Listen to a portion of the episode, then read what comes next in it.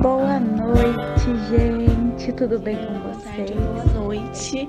Seja bem-vindo a mais um estudo de Romanos no nosso Palavras de Restauração. Se você não Beatriz e esse é mais um Palavras de Restauração. Bom dia a todos vocês. Olá, você está ouvindo Palavras Olá, de Restauração. irmã. Em nome do Pai, do Filho e do Espírito Santo. Boa noite, gente. Tudo bem com vocês? Restauração e é com muita alegria que nós iremos estudar mais um Que bom tê-lo novamente aqui conosco. Meu nome é Maria Carolina e faço parte do grupo Restauração. Olá, olá, querido ouvinte, tudo bem com você? Meu nome é Maria Caroline, faço parte aqui do Grupo Restauração e, como sempre, é uma honra tê-la aqui comigo em mais um estudo de Apocalipse. É, antes de qualquer coisa, eu sempre dou um recadinho para vocês de que nós do Grupo Restauração estamos presentes em várias redes sociais, são elas o Instagram, com arroba Jovens Restauração. Estamos tendo lives muito bacanas é, sobre vários assuntos, então convido você a acessar o nosso Instagram e escutar as nossas lives, tem temas muito interessantes. Também estamos presentes no Facebook com Restauração e no YouTube Missão Restauração. Espero vocês lá. Então vamos continuar o nosso estudo. É, vamos rezar para que o Espírito Santo nos abençoe, nos ilumine, nos ilumine e nos dê muita sabedoria para podermos entender o livro de Apocalipse e que nada entre por um ouvido e saia pelo outro, mas que entre e faça morada em nossos corações. Vamos juntos? Vinde, Espírito Santo, enchei os corações dos vossos fiéis e acendei neles o fogo do vosso amor. Enviai o vosso Espírito, tudo será criado, e renovareis a face da terra. Oremos, ó Deus, que instruíste os corações dos vossos fiéis com a luz do Espírito Santo. Fazei que apreciemos retamente todas as coisas, segundo o mesmo Espírito, e gozemos sempre da sua consolação. Por Cristo Senhor nosso. Amém. Nós iremos dar continuidade ao capítulo 8. Eu irei ler com vocês do 7 ao 12. Eu estava pensando muito em como organizar para ficar uma forma fácil de entender. Então eu decidi que em vez da gente fazer como sempre é, de eu ler toda a passagem e ficar é, elencando o que é mais importante, eu decidi a gente ler cada versículo e comentar sobre ele logo em seguida. É, acho que ficará mais claro para vocês e para mim também, para que eu não tenha que ficar voltando e falando, ah, lembra quando a gente falou isso? Então, significava isso. Porque são muitos versículos e fica mais fácil tanto de eu conseguir passar uma mensagem mais clara para vocês e de vocês entenderem também. Então, eu vou começar no capítulo, é, no capítulo 8, no versículo 7, e vamos até o, o versículo 12, tá bom? Então, vamos lá. Né? O versículo 7 fala assim. O primeiro anjo tocou a trombeta. Houve saraiva e o fogo de mistura com o sangue, e foram atirados à terra. Até aí, né? Agora eu vou dar uma introduçãozinha para vocês. A primeira trombeta nos lembra das pragas usadas para castigar os egípcios lá atrás. O Apocalipse, eu acho que vocês já perceberam que ele é uma ligação da Bíblia por inteira né? Ele faz um fechamento da Bíblia e ele liga diversos capítulos, diversos livros. Então, quando a gente falou das pragas do egípcio, ele traz né, as trombetas como essa representação. E na sétima praga caiu, cai chuva de, é, de pedras e fogo misturado com a chuva de pedras. Né? Chuva de fogo misturado com chuva de pedras, que é o que está nos trazendo agora. É, então, voltando, né, para a passagem. Foi então queimada a terceira parte da terra e das árvores e também toda a erva verde. A gente ainda não chegou nessa parte né, da, que está sendo relatado no castigo total ou no castigo final, pois essa trombeta ela fala da distribuição da, da terça parte da terra. Especificamente, se a gente for analisar, das plantas.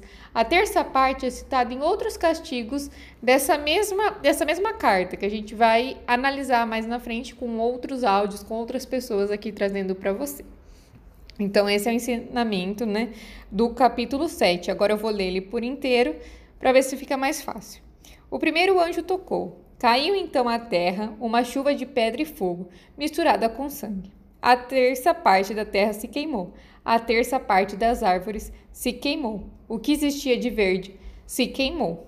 Então, nessa parte a gente conseguiu fazer parte por parte e entender, e assim encerramos o, capítulo, o versículo 7. Agora a gente vai lá para o versículo 8, tá bom? Uma como quem grande montanha ardendo em chamas foi atirada ao mar. Aqui nós observamos o poder de Deus. Somente o Senhor tem tal poder sobre as montanhas.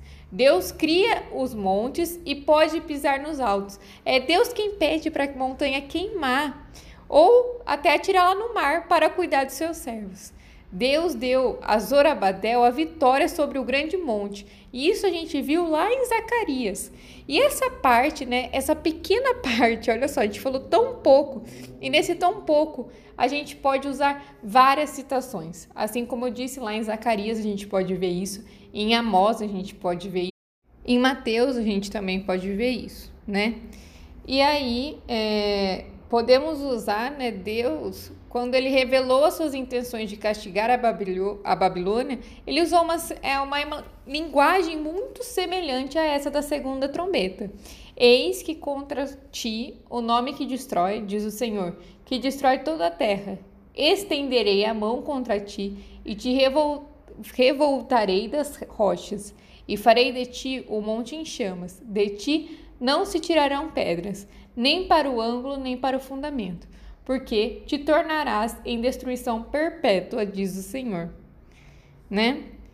As montanhas, quando a gente diz na Bíblia, eu acho que você deve ter percebido que a gente fala muito sobre montanhas, montes. As montanhas e as Bíblias, elas representam autoridades ou reinos, né? O mar servia como um dos principais meios de comércio nesse, nesse, nesse, nessa época. E nesse sentido, a segunda trombeta, ela pode sugerir um castigo que atinge a economia. Por quê? Porque ela está né, lançando os reinos aos mares. Os mares significa os meios de comércio, a economia, e os, as montanhas significavam, né, significam na linguagem bíblica, os reinos e as autoridades. Então, as autoridades elas serão lançadas no próprio mar de comércio. Então, com isso, juntando tudo isso, a gente vai ler de novo o capítulo 8 e fechar isso aí que eu disse. O segundo anjo tocou. Foi jogada no mar uma coisa parecida com uma grande montanha em brasa. A terça parte da terra virou sangue. É, e novamente ele usa a linguagem da primeira praga do Egito, né? Que é um castigo, é um castigo grave, mas não um castigo total, né? Porque nós lembramos também das pragas do Egito, a primeira praga era a do sangue. Então, aqui nós temos novamente essa ligação com a Bíblia inteira. E por isso eu tento deixar de uma forma muito clara para você, não sei se estou conseguindo, mas que realmente necessita ser um pouco mais trabalhada para eu ver se você está conseguindo entender cada partezinha dessa que eu estou lendo, né, para que a gente consiga se aprofundar mais. Então, agora a gente vai partir para o versículo 9. E o capítulo 9 diz assim: e morreu a terça parte da criação que tinha vida, e foi destruída a terça parte das embarcações, né? A, a vida no mar, né? Ele está se referindo nesse, nesse versículo. E o mar, ele está cheio de vida, mas essa trombeta destrói um terço das criaturas do mar. Também afeta o comércio, né? Porque, como eu disse, quando o mar era a principal rota de comércio, destruindo um terço das embarcações, que eram aquilo que levavam né, esse comércio. Na época do Novo Testamento, os romanos, eles dominavam o império construído pelo controle do mar, né? Se a gente lembrar da nossa aula de história lá atrás, nós vamos ver que os romanos eles conseguiram dominar o mar Mediterrâneo e com isso eles ficaram um grande povo, né? Eles tinham controle sobre as embarcações. A expansão do poder romano durante quase quatro séculos havia garantido domínio sobre as principais rotas comerciais entre os três continentes, que era a Europa, a Ásia e a África e uma praga que destruiu a terça parte das embarcações deixaria o império aleijado e enfraquecido. Né? Se viesse uma praga e destruísse, né, como é dito na trombeta, e destruísse um terço dessas embarcações, com certeza o império romano se sentiria fraquejado. Né? Você perdeu um terço das pessoas, né? uma a cada três pessoas morrer, é uma coisa muito séria. Então vamos ler novamente o capítulo 9 para a gente juntar tudo isso que eu acabei de explicar para vocês. A terça parte das criaturas do mar morreu, a terça parte dos navios foi destruída. Até aqui, tudo ok. Então, vamos para o capítulo 10. O terceiro anjo tocou a trombeta, e caiu do céu sobre a terra parte dos rios, e sobre as fontes das águas uma grande estrela ardendo como tocha, né? Então a gente vai fazer assim, a terceira a, a terceira parte dessa série de castigos, ela usava uma estrela para atingir as águas doces que os homens precisavam para beber. As, as estrelas, como parte da criação de Deus, lhe servem, né? Como a gente pode ver lá no Salmo 148. Se você quiser ver, ler, você vai entender isso que eu estou te dizendo. E ele tem poder para usar as estrelas nas suas batalhas a favor dos fiéis. E a gente vê isso também lá no livro de Juízes, lá no Antigo Testamento. E como instrumento de castigo, né? Aqui no versículo, no capítulo 6 de Apocalipse a gente viu isso.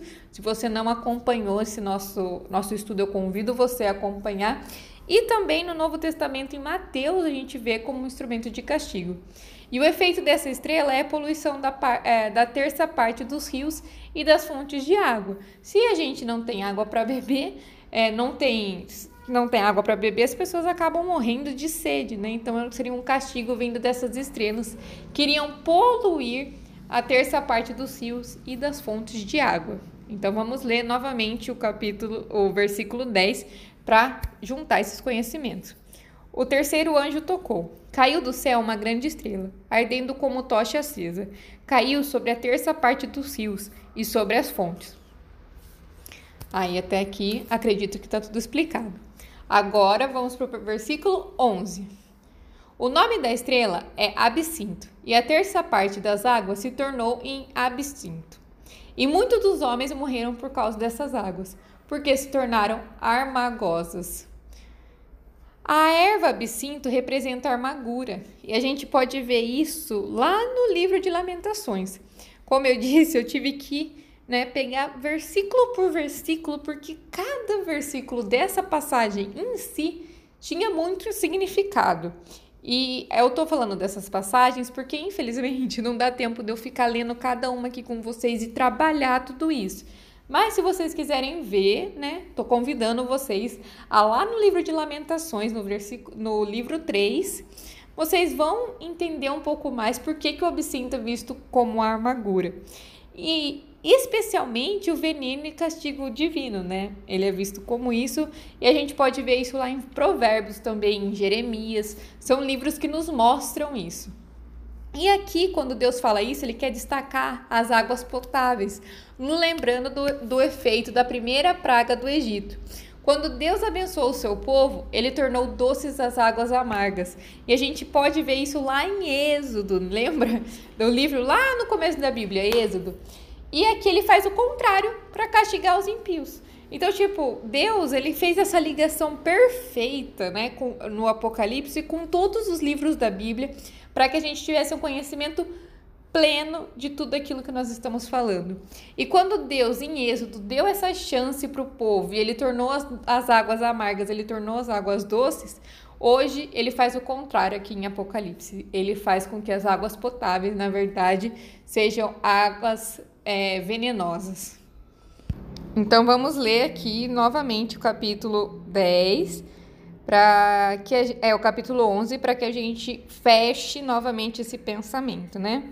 O, ter, é, o nome dessa estrela é amargura. A terceira parte da água ficou amarga.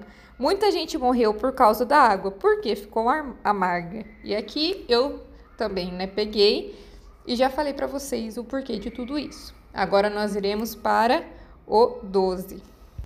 Agora nós vamos para o último capítulo né, dessa parte, que é o capítulo 12, que diz assim para nós: o quarto anjo tocou a trombeta, e foi ferida a terça parte do sol, da lua e das estrelas, para que a terça parte deles escurecesse, e na sua terça parte não brilhasse tanto o dia como também a noite.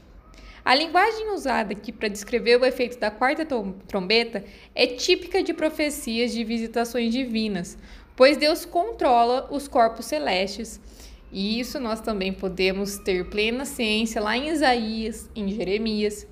E Isaías, ele transmitiu a profecia contra a Babilônia, né? Que ele fala assim: Porque as estrelas e constelações do céu não darão a sua luz, O sol, logo ao nascer, se escurecerá, e a lua não fará resplandecer a sua luz.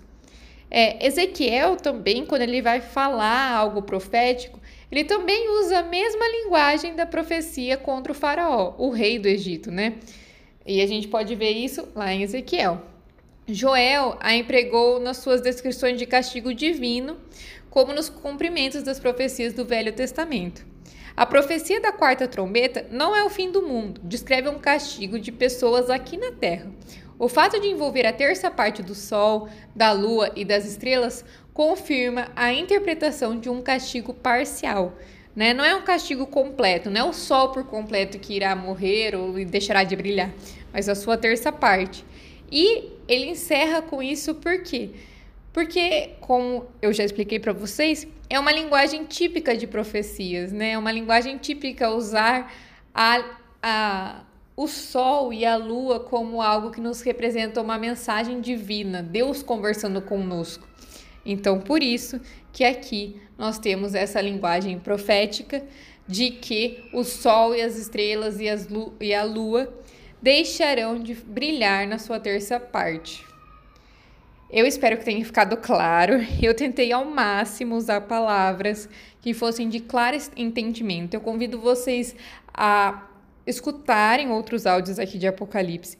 Eu irei ler agora a passagem por completo, né? Bem ao contrário do que a gente faz nas outras, que primeiro lê a passagem e depois fala, né? Se eu fui lendo, explicando, e agora, como forma de entendimento final, eu vou ler a passagem como um todo, e eu acredito que com tudo isso que eu falei para vocês, vocês consigam entender a linguagem figurática que essa, que essa leitura traz para gente e que vocês consigam fazer essas ligações que eu disse, né? As ligações com Êxodo, Ezequiel, Jeremias, com as passagens de Salmo, com as passagens aqui citadas várias vezes. Então eu vou ler aqui e encerrar bem ao contrário do que seria o típico, né? Mas é que é um livro de Apocalipse, ele é um livro que depende, é, depende muito de nós, né? Da nossa interpretação, do nosso olhar e por isso que eu quis fazer parte a parte com vocês. O primeiro anjo tocou. Caiu então sobre a terra uma grande chuva de pedra e fogo, misturados com sangue. A terça parte da terra se queimou. A terça parte das árvores se queimou. O que existia de verde se queimou. O segundo anjo tocou. Foi jogada no mar uma coisa parecida com uma grande montanha em brasa. A terça parte do mar virou sangue. A terça parte das criaturas do mar morreu. A terça parte dos navios foi destruída. O terceiro anjo tocou. Caiu do céu uma grande estrela, ardendo como tocha acesa. Caiu sobre a terça parte dos rios e sobre os fontes. O nome dessa estrela é Amargura. A terça parte da água ficou amarga. Muita gente morreu por conta da água. Ficou porque a água ficou muito amarga. O quarto anjo tocou atingiu um terço do Sol, um terço da Lua e um terço das estrelas, de modo que ofuscou a terça parte deles. O dia perdeu a terça parte da claridade, e a noite também. Bem, com essa explicação, eu lendo, eu consigo entender muito mais essa passagem e espero que você também. Mas qualquer dúvida, qualquer elogio, qualquer crítica, nós estamos abertos em nossas redes sociais para escutá-lo. Agradeço muito por você ter nos acompanhado até aqui. Acompanhe os outros estudos também. Um santo dia para você e uma ótima noite.